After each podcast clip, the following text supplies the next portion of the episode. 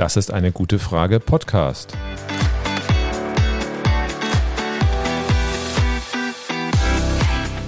Der Podcast zur Klimakrise Und zur Energierevolution. von Cornelia. Und Volker Quaschning.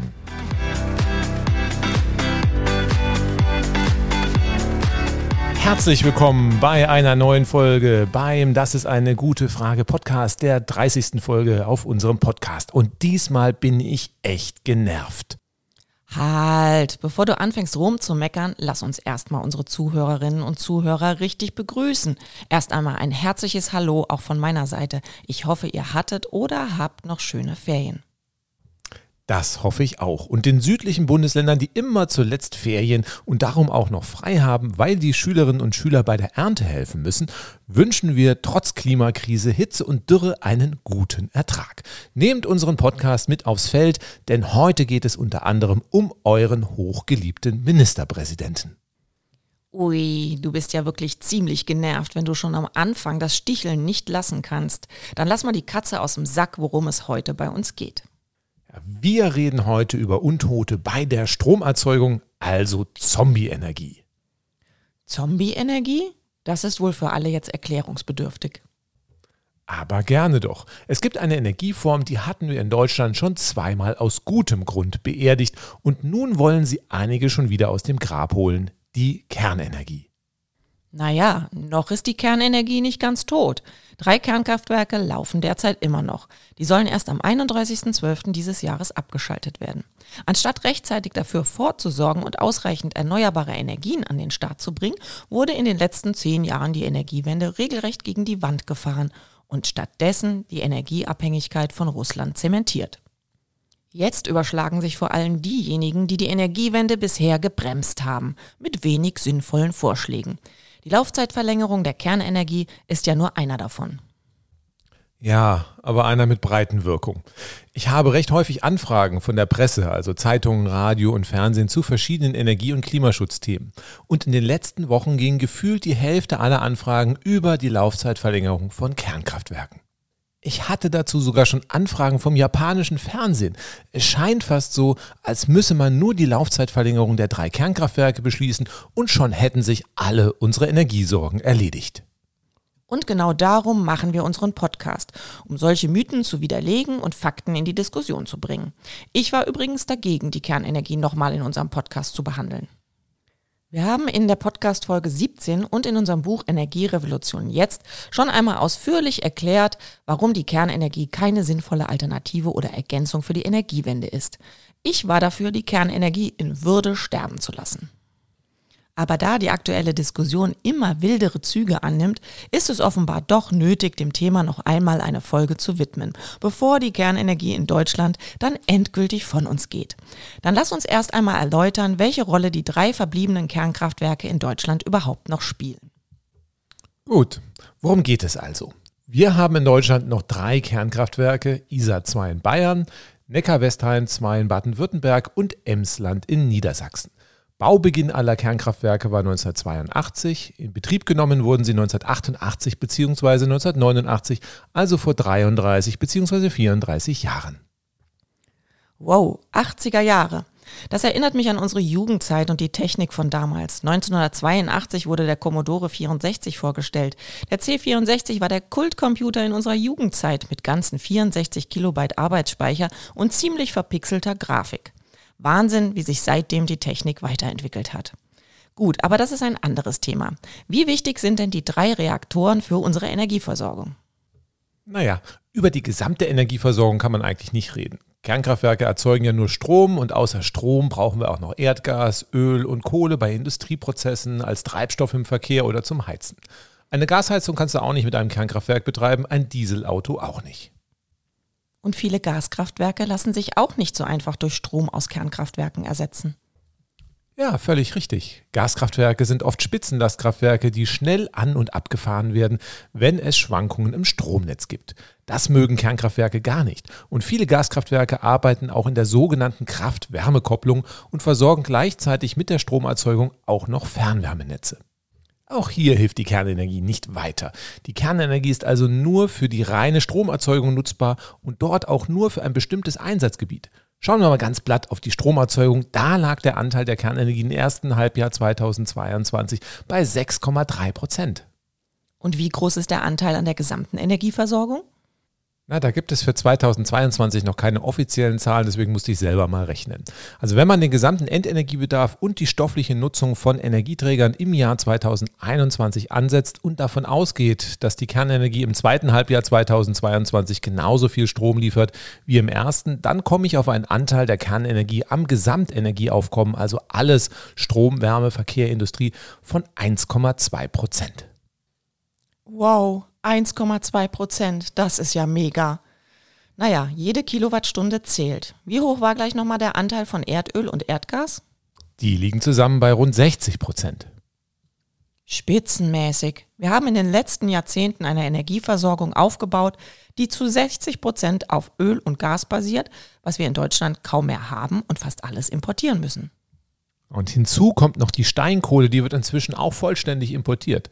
In der Summe kommen wir auf einen Importanteil von weit über 60 Prozent. Und das Uran musste auch noch importiert werden und stammt genau wie das Erdgas zum Teil aus Russland. Aber die letzten Bestellungen liegen schon etwas zurück, da der Kernenergieausstieg schon lange beschlossene Sache ist und man natürlich nur so viel Uran geordert hat, dass es bis Ende 2022 reicht. Ich bin immer noch bei den 1,2 Prozent. In der aktuellen Diskussion könnte man meinen, es ginge um 10, 20 Prozent oder noch mehr. Ich glaube, das müssen wir an dieser Stelle wirklich nochmal klar hervorheben. Der Anteil der Kernenergie am Gesamtenergieaufkommen in Deutschland ist ziemlich gering. Genau, er ist kleiner als der von Brennholz und erneuerbare Energien liefern inzwischen achtmal so viel Strom wie die verbliebenen Kernkraftwerke. Trotzdem bleiben wir fair. Wenn die Kernkraftwerke abgeschaltet werden, muss natürlich auch die vergleichsweise kleine Energiemenge ersetzt werden. Wo kommt dann die Energie her? Denn Strom werden wir weiter brauchen. Tja, hier rächt sich die fatale Energiepolitik der letzten 16 Jahre. CDU und FDP haben vor zehn Jahren den Ausbau der Photovoltaik fast zum Erliegen gebracht und Peter Altmaier hatte seinerzeit sogar den Rückgang der Photovoltaikinstallation auch noch als Erfolg bezeichnet. CDU und SPD haben dann der Windkraft den Garaus gemacht. Der Ausbau der Photovoltaik hat sich zwar jetzt etwas wieder berappelt, der Ausbau der Windkraft ist aber nach wie vor katastrophal niedrig. Mit dem, was wir dieses Jahr an Solar- und Windkraftanlagen zubauen, werden wir vielleicht etwa anderthalb Kernkraftwerke ersetzen können. Und nun treten CDU und FDP-Politiker, deren Parteien uns in die Misere geführt haben, vor die Presse und tun so, als hätten sie gar nichts mit der aktuellen Situation zu tun und geben der jetzigen Regierung auch noch schlaue Ratschläge. Ich habe gerade übrigens absichtlich nicht gegendert. Ich sage ganz bewusst Politiker, weil ich nur ausschließlich Männer kenne, die sich so hochnäsig dahinstellen. Aber zurück zum Thema und dessen Lösung. Wir schalten drei Kernkraftwerke ab und nicht anderthalb. Wo kommt dann der restliche Strom her? Dafür werden wir vermutlich olle Kohlekraftwerke anschmeißen müssen, so weh das auch tut. Ohne den russischen Angriffskrieg wären es vermutlich Gaskraftwerke gewesen, aber die stehen momentan berechtigterweise nicht mehr hoch im Kurs. Ein genialer Schachzug für den Klimaschutz und die Versorgungssicherheit. Aus der Kernenergie aussteigen, ohne ausreichend stark in Erneuerbare einzusteigen. Jo, und da ist Bayern ein Paradebeispiel, wie man es nicht machen sollte. Warum? Die bayerische Landesregierung lobt sich doch selbst. So rühmt sich die Regierung in einer Pressemitteilung, der Freistaat ist bei allen erneuerbaren Energien Nummer eins, mit Ausnahme der Windkraft. Wir haben die höchste installierte Leistung der PV-Anlagen, Wasserkraft und Biomasseanlagen in Deutschland. Ja, Kunststück. Bayern hat auch die meisten Berge und damit die größten Potenziale für Wasserkraft. Im flachen Brandenburg kannst du mit der Wasserkraft nicht wirklich was reißen. Und als größtes Flächenland mit viel Landwirtschaft fällt natürlich auch am meisten Biomasse in Deutschland an. Der hohe Anteil der Photovoltaik ist auch kein politisches Meisterstück. Solarstrom wird deutschlandweit überall gleich vergütet. Da in Bayern aber die meiste Sonne scheint, rechnen sich hier auch Solaranlagen am besten. Natürlich werden dann auch besonders viele gebaut, zumal Bayern auch ein Fünftel der Fläche Deutschlands hat. In der Summe liegt der erneuerbare Anteil an der Stromerzeugung in Bayern auch nur bei rund der Hälfte, also etwa wie im Bundesdurchschnitt und das, obwohl die Voraussetzungen dort erheblich besser sind. Und fairerweise müsste man auch noch die Wasserkraft rausrechnen, die schon seit Jahrzehnten läuft und nicht erst mit der Energiewende erschlossen wurde. Viele der Wasserkraftwerke stammen noch aus der Weimarer Republik. Dann liegt Bayern trotz der guten Voraussetzungen deutlich unter dem Bundesdurchschnitt. Und wie ist der Plan für den Ersatz des Kernkraftwerks ISA 2, das Ende des Jahres abgeschaltet wird? Naja, Solarenergie, Biomasse und Wasserkraft sollen irgendwie ausgebaut werden. Bei der Wasserkraft und der Biomasse geht aber nicht mehr viel. Bleibt eigentlich nur die Photovoltaik. Sie wird natürlich wie im Rest der Republik momentan ganz gut ausgebaut, aber das reicht hinten und vorne nicht für den Ersatz des Kraftwerks. Und selbst wenn es im Sommer reichen würde, mit Solarstrom kommen wir nicht über den Winter. Ganz genau. Für den Winter bräuchte Bayern eigentlich viel mehr Windkraft. Und da passiert beim Ausbau praktisch gar nichts. Bayern hat 2014 den 10H-Regel beschlossen und in den Folgejahren ist der Ausbau der Windkraft katastrophal eingebrochen. Im Jahr 2021 wurden gerade einmal noch acht Windkraftanlagen in Bayern gebaut. Ich glaube, die 10H-Regel müssen wir kurz erklären. Wenn man in Bayern einen neuen Windpark errichten will, muss man den zehnfachen Abstand der Anlagenhöhe zu Häusern einhalten. Bei modernen Windkraftanlagen wird dadurch schnell ein Abstand von zweieinhalb Kilometern erforderlich. Dadurch lassen sich kaum noch Standorte finden. Wie viele Windkraftanlagen bräuchte man denn, um das Kernkraftwerk ISA 2 zu ersetzen? Gehen wir mal bei dem Kernkraftwerk von einer Stromproduktion von 11,5 Milliarden Kilowattstunden in diesem Jahr aus und davon, dass die Hälfte davon durch die Windkraft ersetzt werden muss, Winter halt und so. Und für die andere Hälfte sorgen dann die Photovoltaik und andere erneuerbare Energien. Dann wären dafür rund 600 Windkraftanlagen erforderlich. Wow, bei dem aktuellen Ausbautempo könnte das Bayern immerhin in den nächsten 75 Jahren schaffen. Die Energiewende in Bayern läuft. Aber 600, das klingt auf den ersten Blick ganz schön viel. Über zehn Jahre verteilt wären das gerade mal 60 Anlagen im Jahr gewesen. Und Niedersachsen oder Brandenburg, die ja viel kleiner als Bayern sind, haben im schlechten Ausbaujahr 2021 immerhin noch über 100 Windkraftanlagen gebaut. Das reicht auch nicht für die Energiewende, aber zumindest für den Ersatz von Kernkraftwerken, wobei Brandenburg nicht mal eins hat.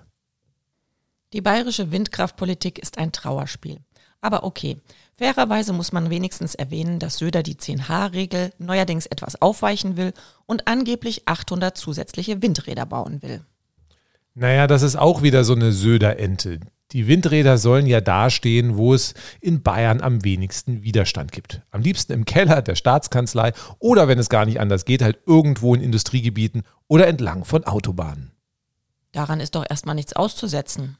Am Keller schon, aber nicht an Industriegebieten und Autobahnen. Doch, wenn es an den geplanten Standorten wenig Wind gibt, wird da auch nie ein Windrad entstehen. Die 800 Anlagen gibt es nur in Söders Ankündigungen. In echt werden es vermutlich nicht mal 600 werden. Ja, dann hat es aber nicht an ihm gelegen. Das heißt, die bayerische Landesregierung hat nicht die Spur einer Ahnung, wie sie den wegfallenden Strom aus der Kernenergie ersetzen will? Nein, das will sie anderen überlassen und den Strom am besten ohne Leitungen nach Bayern transportieren, da die in Bayern ja auch so unbeliebt sind. Und bei der Energiewende geht es nicht nur um den Ersatz von einem bisschen Kernenergie. Wir müssen ja dringend auch unser Klima schützen und endlich unabhängig von Öl und Gas werden. Da müssen wir über einen Zubau an erneuerbaren Energien in einer ganz anderen Dimension reden. Das hat Söder überhaupt nicht auf dem Zettel. Nach dem Team Vorsicht und dem Team Augenmaß spielt er nun im Team Putin. Ui. Das ist hart, aber ehrlich. Ehrlich ist derzeit nichts, was aus Bayern kommt. Die Union hat in der Energiewende in den letzten zehn Jahren an allen Ecken und Enden blockiert. Warum sitzen wir denn nun so kräftig in der Tinte und warum kann Putin mit uns Katz und Maus spielen? Sicher nicht, weil Bayern so viele Windkraftanlagen gebaut hat oder sich für die Abschaffung von Gasheizung eingesetzt hätte oder bei der Energiewende besonders viel Tempo vorgelegt hat. Die Energiepolitik in Bayern war eine Steilvorlage für Putins Erpressungspolitik. Bayern wird von Gasengpässen mit am meisten betroffen sein und Söder ist nach wie vor nicht bereit, den Windenergieausbau auf das erforderliche Maß zu steigern. Wie viele Windräder schlägst du denn für Bayern für das Gelingen der Energiewende vor? Rund 50.000 Windräder werden für die Energiewende in Deutschland benötigt. Bayern hat fast ein Fünftel der Landesfläche. Das heißt, selbst mit Bayern-Rabatt sollten es mal mindestens 5000 Windräder sein und nicht 8 oder 800. Söder war es völlig egal, wo künftig die Energie herkommt. Im Zweifelsfall halt aus Erdgas. Klimaschutz hin, Klimaschutz her. Und das fliegt ihm nun um die Ohren und darum zündet er täglich neue Nebelkerzen. Erster Vorschlag, bohren nach Erdöl und Erdgas in Norddeutschland. Gerne auch mit dem umstrittenen Fracking. Wäre ja nicht in Bayern und kostet ihn damit bei der nächsten Wahl auch keine Stimmen. Dass das Jahre dauert, den Klimaschutz weiter torpediert und uns aktuell wenig hilft, egal. Und dann hat er die Laufzeitverlängerung für Kernkraftwerke aus dem Ärmel gezaubert. Eine Nebelkerze par excellence. Aber du musst zugeben, damit war er richtig erfolgreich. Jetzt diskutiert Deutschland über die Laufzeitverlängerung und nicht den Ausbau erneuerbarer Energien und die verfehlte bayerische Energiepolitik. Ja, und weil das so erfolgreich ist, sind Friedrich Merz und Christian Lindner auch auf den Atomfreundezug mit aufgesprungen, um damit etwas gegen die schlechten Umfragewerte zu unternehmen. Die Grünen liegen in Umfragen wieder über 20 Prozent. Da ist jetzt wohl jedes Mittel recht und weil die Grünen traditionell gegen Kernenergie sind, ist man halt einfach mal dafür. 2011 waren Kernkraftwerke bäh und völlig unsicher. Darum wollte Söder damals das Wettrennen um den Kernenergieausstieg anführen. Und Lindner wollte sogar noch schneller aus der Kernenergie aussteigen als die Union. Die Kernkraftwerke sind immer noch dieselben wie damals und sie sind auch noch genauso riskant wie 2011. Aber egal, das ist alles Schnee von gestern oder vorgestern. Nun lässt sich ja eventuell aus der Kernenergie wieder politisches Kapital schlagen.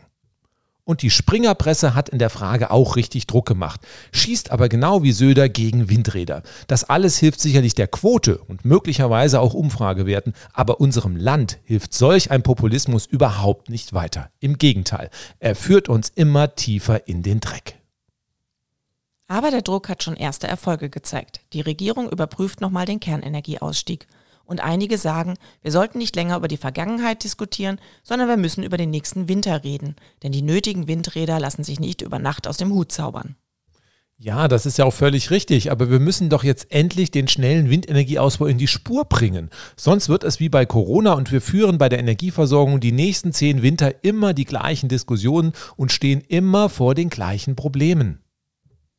Einverstanden. Aber jetzt nehmen wir mal an, Söder beendet seine Widerstände gegen eine echte Energiewende. Ja, und im nächsten Jahr fallen dann auch Weihnachten und Ostern auf den gleichen Tag. Ja, genau. Gut. Eine sinnvolle Energiepolitik in Bayern ist derzeit wirklich ziemlich unrealistisch.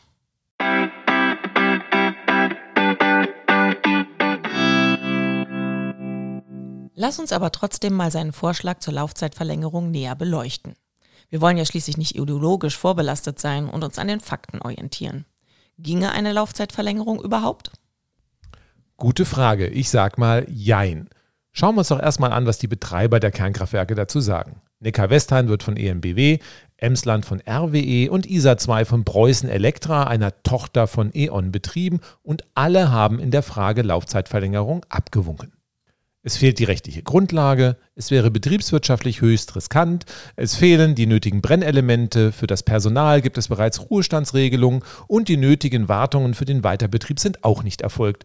Von der Seite kommt also erstmal ein ganz klares Njet. Fairerweise muss man auch dazu sagen, dass die Betreiber seit zehn Jahren ihre Geschäftsmodelle auf den Kernenergieausstieg abgestimmt haben. Laufen die Kernkraftwerke weiter, können sie mit ihren anderen Kraftwerken weniger Erlöse erzielen und blockieren auch den geplanten Ausbau der erneuerbaren Energien. Außerdem haben sie sich von den Kosten und Risiken der Endlagerung freigekauft. Das zahlt jetzt die Allgemeinheit. Ein Fass, was sie sicher nur ungern wieder aufmachen. Außerdem kommen von Preußen Elektra aus Bayern durchaus auch unterschiedliche Aussagen. Du hast recht, wir sollten uns unabhängig von den Betreiberaussagen mal die Fakten ansehen. Aber by the way, warum heißt eigentlich der Konzern, der in Bayern Atomkraftwerke betreibt, Preußen Elektra? Ist eigentlich ein Widerspruch in sich. Egal, anderes Thema. Warum? Ich finde das spannend. Preußen Elektra ist doch die Bad Bang von E.ON. Sie hat die Kernkraftwerke von E.ON geerbt, damit das schlechte Image nicht mit dem Namen E.ON beschädigt wird. Korrekt heißt es außerdem Preußen Elektra GmbH, also eine Kernkraftwerksbetriebsgesellschaft mit begrenzter Haftung. Ja, klasse. Begrenzte Haftung bei einer Kernkraftwerksbetriebsgesellschaft. Warum wohl nur? Über Risiken und Haftung reden wir später nochmal. Bleiben wir erstmal dabei, ob ein Weiterbetrieb der Kernkraftwerke überhaupt möglich ist. Die Kernenergiefans verweisen immer auf ein neues Gutachten vom TÜV Süd, das den Weiterbetrieb der Kernkraftwerke für technisch möglich hält. Ja, der TÜV Süd hielt auch einen Staudamm in Brasilien für sicher, der dann gebrochen ist und 272 Menschen in den Tod gespült hat. Ui, über den Vergleich werden sich sicher einige aufregen. Stimmt, den Vergleich sollte man vielleicht nicht wirklich so ziehen. Für die Prüfung des Staudamms war die brasilianische Tochter vom TÜV Süd verantwortlich. Das Gutachten stammt vom TÜV Süd aus Deutschland. Aber schauen wir mal den Auftraggeber des TÜV Süd Gutachtens an. Das bayerische Umweltministerium, also das Kabinett Söder. Was erwartest du? Robert Habeck hätte sich ja nicht eine Einrichtung, die bisher mit der Prüfung von Kernkraftwerken gut Geld verdient hat, mit einer Aussage zum Weiterbetrieb von Kernkraftwerken beauftragt. Das muss dann schon Söder übernehmen. Aber mal Hand aufs Herz, zweifelst du denn das Gutachten an? Naja, gefaked ist es sicherlich nicht. Es hat nur ein Geschmäckle. Es sagt genau das, was Söder bzw. sein Umweltministerium hören will und wofür es auch bezahlt hat. Das Gutachten bestätigt gar nicht, dass eine Laufzeitverlängerung problemlos realisierbar wäre, wie in einigen Medien suggeriert wird. Es beleuchtet vor allem Sicherheitsfragen und erklärt ISA 2 prinzipiell für sicher. Außerdem wird abgeschätzt, wie viel Strom noch mit vorhandenen Brennelementen erzeugt werden könnte. Und bei der Begründung zur Sicherheit muss ich, ich sag mal diplomatisch, schmunzeln. Warum musst du schmunzeln? Naja, für Kernkraftwerke ist alle zehn Jahre eine periodische Sicherheitsüberprüfung vorgeschrieben. Die letzte bei ISA 2 stammt aus dem Jahr 2009. Eigentlich wäre sie 2019 wieder fällig gewesen. Diese teure Überprüfung hat man den Betreibern mit Blick auf die Stilllegung erlassen. Nun schreibt der TÜV Süd, aus einer nicht erfolgten Sicherheitsüberprüfung kann nicht abgeleitet werden, dass die erforderliche Schadensvorsorge nicht mehr gegeben ist. Super. Liebe Zuhörerinnen und Zuhörer, versucht das damit mal bei der nächsten Verkehrskontrolle, wenn die Polizei feststellt, dass der Fahrzeug-TÜV seit drei Jahren abgelaufen ist. Liebe Verkehrspolizei, aus der nicht erfolgten Sicherheitsprüfung des Fahrzeugs kann nicht abgeleitet werden, dass es nicht mehr verkehrssicher ist. Kann man so sehen, muss man aber nicht. Einfach mal bei der nächsten Verkehrskontrolle auf den TÜV Süd verweisen und mal sehen, was passiert. Ein Versuch ist es sicherlich wert. Na gut, über Sicherheitsfragen zu Kernkraftwerken reden wir später nochmal. Was schreibt der TÜV denn zu den Brennelementen? Es heißt doch immer, es wären keine Brennelemente mehr da. Richtig, neue Brennelemente sind in der Tat nicht mehr vorhanden. Die noch im Reaktor befindlichen Brennelemente sind Ende des Jahres aber wohl noch nicht vollständig runtergebrannt. Der TÜV spricht davon, dass der Betrieb noch 80 weitere Tage aufrechterhalten werden könnte. Ein weiterer Vorschlag ist, den Reaktor danach runterzufahren und die Brennelemente nochmal umzusortieren, um den Rest rauszuholen. Damit wären laut TÜV nochmal drei Monate Weiterbetrieb möglich, sodass mit den bestehenden Brennelementen ein weiterer Betrieb über fünf bis sechs Monate möglich wäre. Wenn man akzeptiert, dass der Reaktor TÜV abgelaufen ist und der Auffassung ist, wird schon gut gehen. Wie ist es eigentlich mit dem Kraftwerkspersonal? Dazu schreibt der TÜV nichts. Am 31.12.2022 wird ein Teil des Personals eigentlich nicht mehr gebraucht. Das wurde schon lange vertraglich geregelt. Ob man dann das nötige Personal für den Weiterbetrieb noch zusammenbekommt? Kann sein, muss aber nicht. Ist aber am Ende wohl auch nur eine Frage des Geldes. Wenn die Summe stimmt, verschiebt womöglich der oder die eine oder andere nochmal den Ruhestand um ein paar Monate. Ganz ausgeschlossen wäre ein Weiterbetrieb also nicht, wenn man mal die Sicherheitsfragen ausklammert. Es bleiben aber noch die rechtlichen Fragen. Ja, die Stilllegung der Kernkraftwerke zum 31.12.2022 ist durch ein Bundesgesetz geregelt. Das Gesetz müsste erstmal geändert werden. Aber die Neuregelung des EEG zur Beschleunigung des Ausbaus erneuerbarer Energien hat auch weit mehr als ein halbes Jahr gedauert und das war schon im Koalitionsvertrag vereinbart. Also selbst wenn sich alle Akteure einig wären, könnte es mit dem Ende des Jahres eng werden. Und diese Gesetzesänderung ist nicht die einzige offene Frage. Was wäre denn noch zu klären?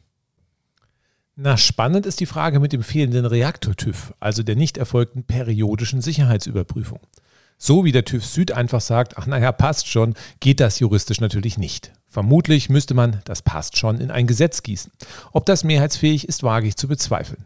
Es wäre ja auch die Frage zu klären, wer haftet, wenn das passt schon schief geht.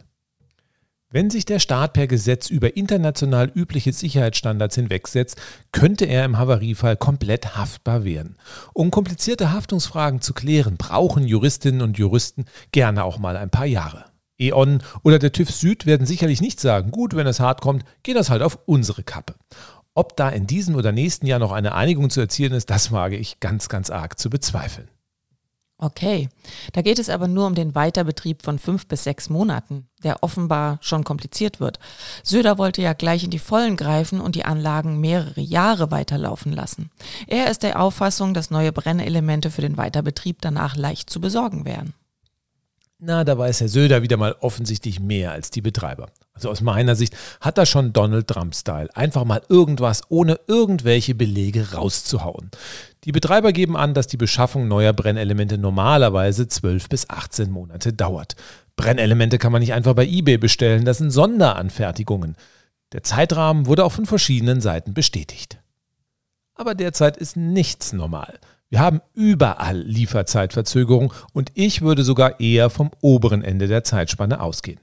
Bestellt würde natürlich auch erst, wenn die Gesetze geändert worden sind. Vor Mitte 2024 ist also kaum mit einer Ersatzlieferung für Brennelemente zu rechnen. Für den Winter 2023-24 können wir die Kernkraftwerke damit definitiv vergessen. Wäre ein Betrieb der Kernkraftwerke im Zuge der Energiewende im Jahr 2024 oder 2025 überhaupt noch sinnvoll? Bis dahin soll die Energiewende doch weit fortgeschritten sein. Nein, dann können wir die Kernkraftwerke schon bald nicht mehr wirklich sinnvoll ins Netz integrieren. Bereits jetzt deckt die Photovoltaik im Frühjahr oder im Sommer mittags regelmäßig die Hälfte unseres Strombedarfs ab, am Wochenende auch gerne mal 70 Prozent oder mehr.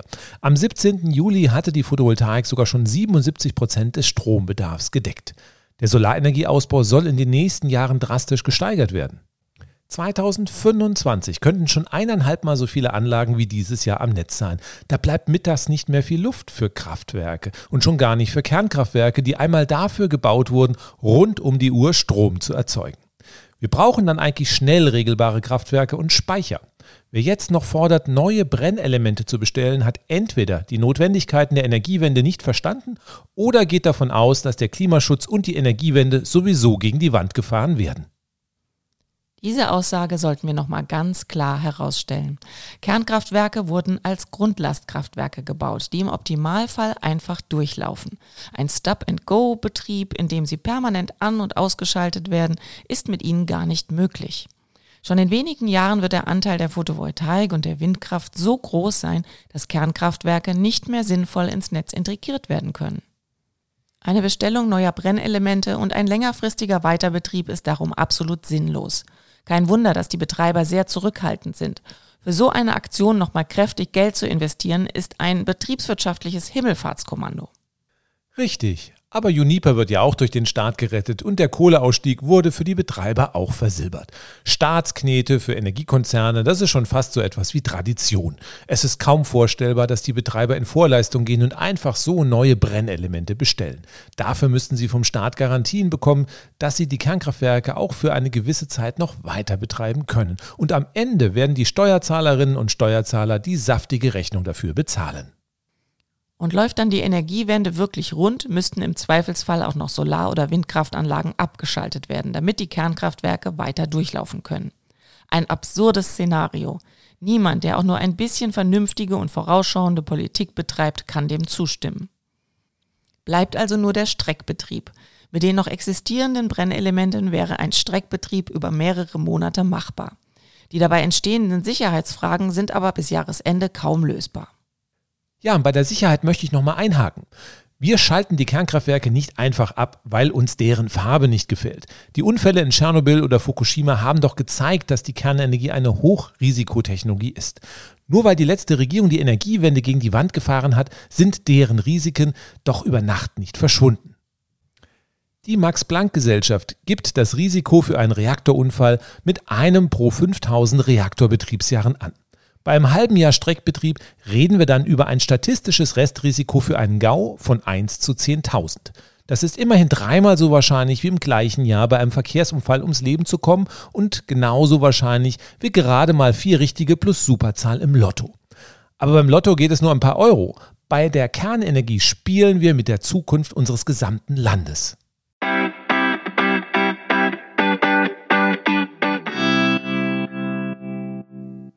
Ich glaube, wir müssen die Risiken der Kernenergie noch mal etwas veranschaulichen. Wir reden immer über das Restrisiko und GAU. Das klingt alles so abstrakt. Lass uns doch mal noch genauer besprechen, warum ist denn ein Kernkraftwerk so gefährlich? Was muss passieren, damit es zu einem GAU kommt? Das Kernkraftwerk bezieht seine Energie aus der Kernspaltung von angereichertem Uran, bei dem eine Kettenreaktion stattfindet und jede Kernspaltung eine weitere Kernspaltung auslöst. Wird ein Kernkraftwerk abgeschaltet, schiebt man Steuerstäbe in den Reaktor, die einen Teil der Kettenreaktion aufhalten. Ein Großteil der Kettenreaktion läuft aber weiter und es dauert sehr, sehr, sehr lange, bis die Reaktionen sich totgelaufen haben. In dieser gesamten Zeit muss der Reaktor permanent gekühlt werden. Fällt die Kühlung aus, läuft der Reaktor heiß, dann kommt es zur Kernschmelze und letztendlich zu einem GAU, also dem größten anzunehmenden Unfall in einem Reaktor. Das bekannteste Beispiel ist Fukushima. Hier mussten die Kernkraftwerke wegen eines Erdbebens abgeschaltet werden und ein Tsunami setzte die Dieselgeneratoren für die Notstromversorgung der Kühlsysteme unter Wasser. Und bumm.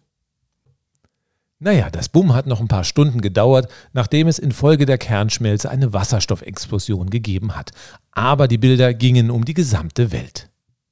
In Tschernobyl, das unsere Jugendzeit geprägt hat, führten Bedienfehler des Personals und mangelhaft technische Schutzeinrichtungen zum GAU. Menschliches Versagen ist auch so ein Restrisiko.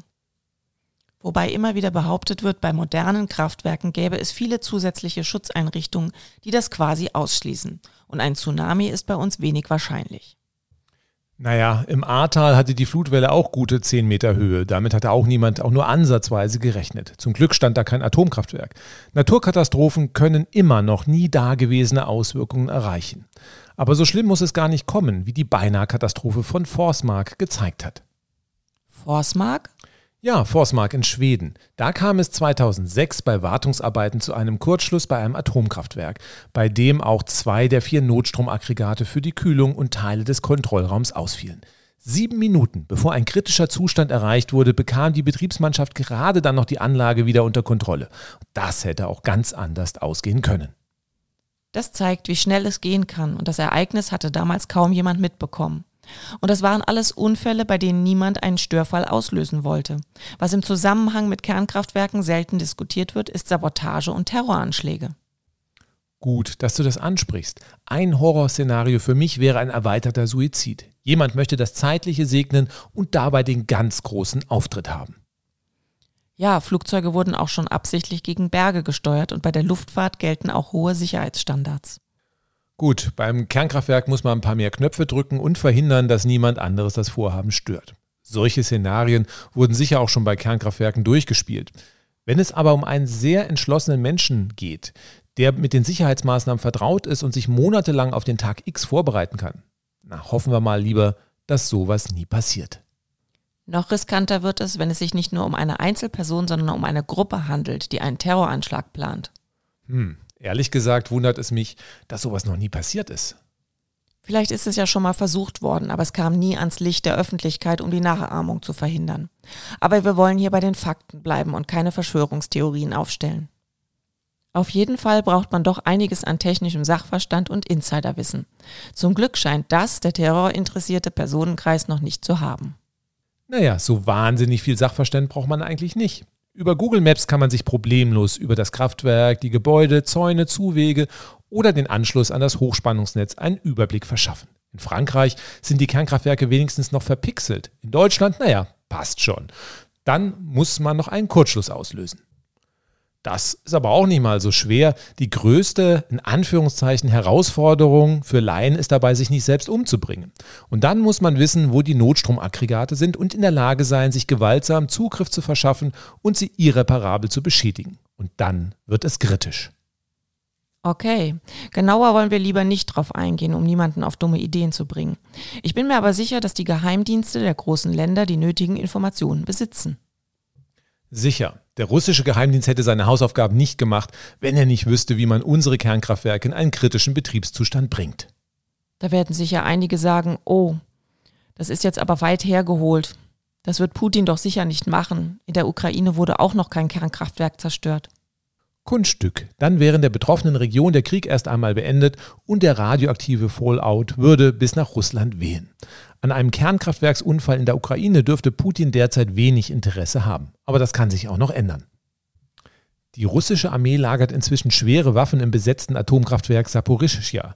Da droht auch noch einiges an Unheil. Außerhalb der Ukraine sieht auch die russische Perspektive hingegen völlig anders aus. Bis vor kurzem haben auch noch alle gesagt, Putin wird sicher niemals darüber nachdenken, uns das Gas abzudrehen. Unsere Öl- und Gasversorgung ist doch völlig sicher.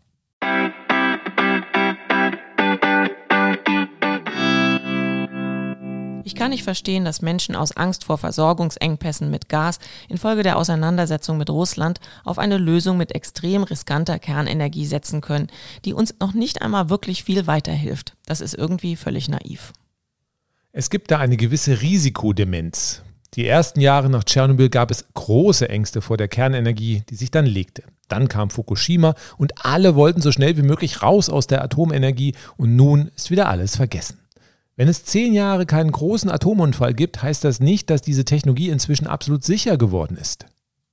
Statistisch gesehen ereignet sich alle 10 bis 20 Jahre ein GAU und dann kann man nur beten, dass es das nächste Mal nicht Deutschland trifft. Wenn wir in Deutschland ein GAU in einem Atomkraftwerk haben, ist unsere Gasversorgung mit Abstand das kleinste Problem. Ja, in Fukushima hatten die Menschen ja auch noch viel Glück im Unglück. Ein Großteil des radioaktiven Fallouts wurde vom Wind auf den Pazifik geweht. Es hätte auch Tokio treffen können. Dann hätte der Reaktorunfall eine ganz andere Dimension gehabt. In Deutschland wäre die Windrichtung egal, es wäre immer fatal. Die Max-Planck-Gesellschaft geht davon aus, dass bei einem GAU in Westeuropa im Mittel der Lebensraum von 28 Millionen Menschen radioaktiv kontaminiert würde. Selbst wenn die radioaktive Kontamination etwas kleiner ausfallen sollte, wenn der Wind ungünstig steht, dann dürfte es beim Kernkraftwerk ISA 2 im Großraum München sehr ungemütlich werden und bei Neckar-Westheim in Stuttgart. Ungemütlich finde ich hier noch sehr verharmlosend ausgedrückt. Wir reden davon, Millionen Menschen innerhalb von Stunden zu evakuieren. Bei Großstädten wie München oder Stuttgart wäre das allein schon eine Katastrophe. Und wenn der Wind blöd steht, werden dann die evakuierten Gebiete über Jahrhunderte verstrahlt. Wir müssten Hunderttausende Flüchtende im eigenen Land unterbringen. Deren Häuser und deren Hab und Gut wären zerstört. Und nicht nur Wohnhäuser, sondern auch die Wirtschaft wäre massiv betroffen. Je nachdem, wie der Wind steht, Daimler weg, BASF weg, Einige drehen jetzt durch, weil im Winter möglicherweise für die Industrie das Gas zeitweise nicht reicht und nehmen in Kauf, dass dafür ganze Industrieregionen ausradiert werden könnten. Und da wären wir auch wieder bei der Haftungsfrage. Viele Gebiete würden dann dauerhaft so verseucht, dass sie auf ewig nicht mehr betreten werden könnten. Da so ein Unfall sehr plötzlich passiert, kann man auch praktisch nichts mitnehmen. Das heißt, viele Menschen würden alles verlieren. Und das in Anführungszeichen Beste daran wäre, niemand haftet. Das habe ich schon so oft gehört, aber will es einfach nicht glauben. Wie kann man hochriskante Kernkraftwerke bauen und betreiben, für die bei einem GAU niemand den Schaden begleicht? Die Schäden werden halt einfach so gigantisch, dass sie nicht versicherbar sind. Die Prämien könnte niemand bezahlen. Kernkraftwerke wären dann komplett unwirtschaftlich. Darum gibt es zwar eine Haftpflichtversicherung, die ist aber gesetzlich auf 2,5 Milliarden Euro begrenzt. Das reicht im Katastrophenfall vermutlich nicht mal für die Feuerwehr, das THW und die Evakuierungsmaßnahmen. Und wenn beispielsweise unser Haus verseucht wird, greift da keine Versicherung? Berlin hat zum Glück ja einen ganz guten Sicherheitsabstand zu den bestehenden Kernkraftwerken, also hier wird es nicht ganz so dicke kommen. Da gibt es dann nur über ein paar Wochen einen Lockdown, bei dem man besser nicht nach draußen geht und bei dem das Gemüse knapp wird. Mitten in der nächsten Corona-Welle auf jeden Fall die Fenster geschlossen halten, auch ein nettes Szenario. Was die Versicherung anbelangt, hier ein Tipp an unsere Freundinnen und Freunde in Bayern und Baden-Württemberg. Macht euch doch mal einen Spaß und kramt eure Gebäudeversicherung, Hausratsversicherung oder Autoversicherung raus und schaut mal ins Kleingedruckte rein. In unserer Autoversicherung steht, nicht versichert sind Schäden durch Kernenergie. Bei unserer Wohngebäudeversicherung sind selbst Meteoriteneinschläge, Flugzeugabstürze und Abgänge von Schneelawinen in Berlin versichert. Nicht aber Unfälle von Atomreaktoren, die doch angeblich so sicher sind. Also wer trägt den Schaden bei einem GAU? Ihr. Ihr haftet alle mit eurem kompletten Privatvermögen. Und der Staat wird dann auch nicht mehr helfen können. Die Schäden bei einem GAU wären so gigantisch, dass die Corona-Pandemie dagegen Portokasse ist. Und genau darum sollten wir in der aktuellen Krisensituation unbedingt eine Laufzeitverlängerung der Kernreaktoren vermeiden. Niemand kann absehen, wie sehr der Konflikt mit Russland noch eskaliert. Wir sollten alle froh sein, wenn die Anlagen Ende Dezember vom Netz gehen und wir damit eine große Bedrohung los sind. Ich bin absolut sicher, dass wir in den nächsten Jahren irgendwo auf der Welt Ereignisse bei Kernkraftwerken sehen werden, bei denen wir Luftsprünge machen werden, dass wir diese Dinger nicht mehr in unserem eigenen Land haben. Zeigt denjenigen, die versuchen, mit einer Forderung nach einer riskanten und wenig hilfreichen Laufzeitverlängerung von Kernkraftwerken politisches Kapital zu schlagen und von eigenen Fehlern abzulenken, die rote Karte. Lassen wir das Spiel mit dem Feuer nicht zu. Der Anteil der Kernenergie an der gesamten Energieversorgung ist mit einem guten Prozent so gering, dass wir auf gar keinen Fall die hohen Risiken dafür eingehen dürfen. Und wenn Herr Söder meint, das mit der Sicherheit wäre kein Problem, Lasst es euch doch schriftlich geben, dass er im Fall von einem GAU alle Schäden an eurem Eigentum auf seine Kappe nimmt. Ich bin mal gespannt, was er dazu sagt. Und damit sind wir am Ende unserer heutigen Folge angelangt. Wenn ihr wissen wollt, warum die Kernenergie, selbst wenn wir die Risiken ausblenden, keine Option für den Klimaschutz ist, dann lest unser Buch Energierevolution jetzt. Und wenn euch diese Podcast-Folge gefallen hat, dann lasst einen Like hier und abonniert uns auf einer der Podcast-Plattformen und gleich auch noch unseren YouTube-Kanal. Dort auf dem YouTube-Kanal könnt ihr auch Kommentare hinterlassen und untereinander diskutieren. Dankeschön fürs Zuhören. Schaltet wieder ein, wenn es wieder heißt, das ist eine gute Frage Podcast. Schaut unsere Filme auf YouTube und holt euch unser Buch Energierevolution jetzt. Tschüss, bis zum nächsten Mal. Tschüss auch von mir.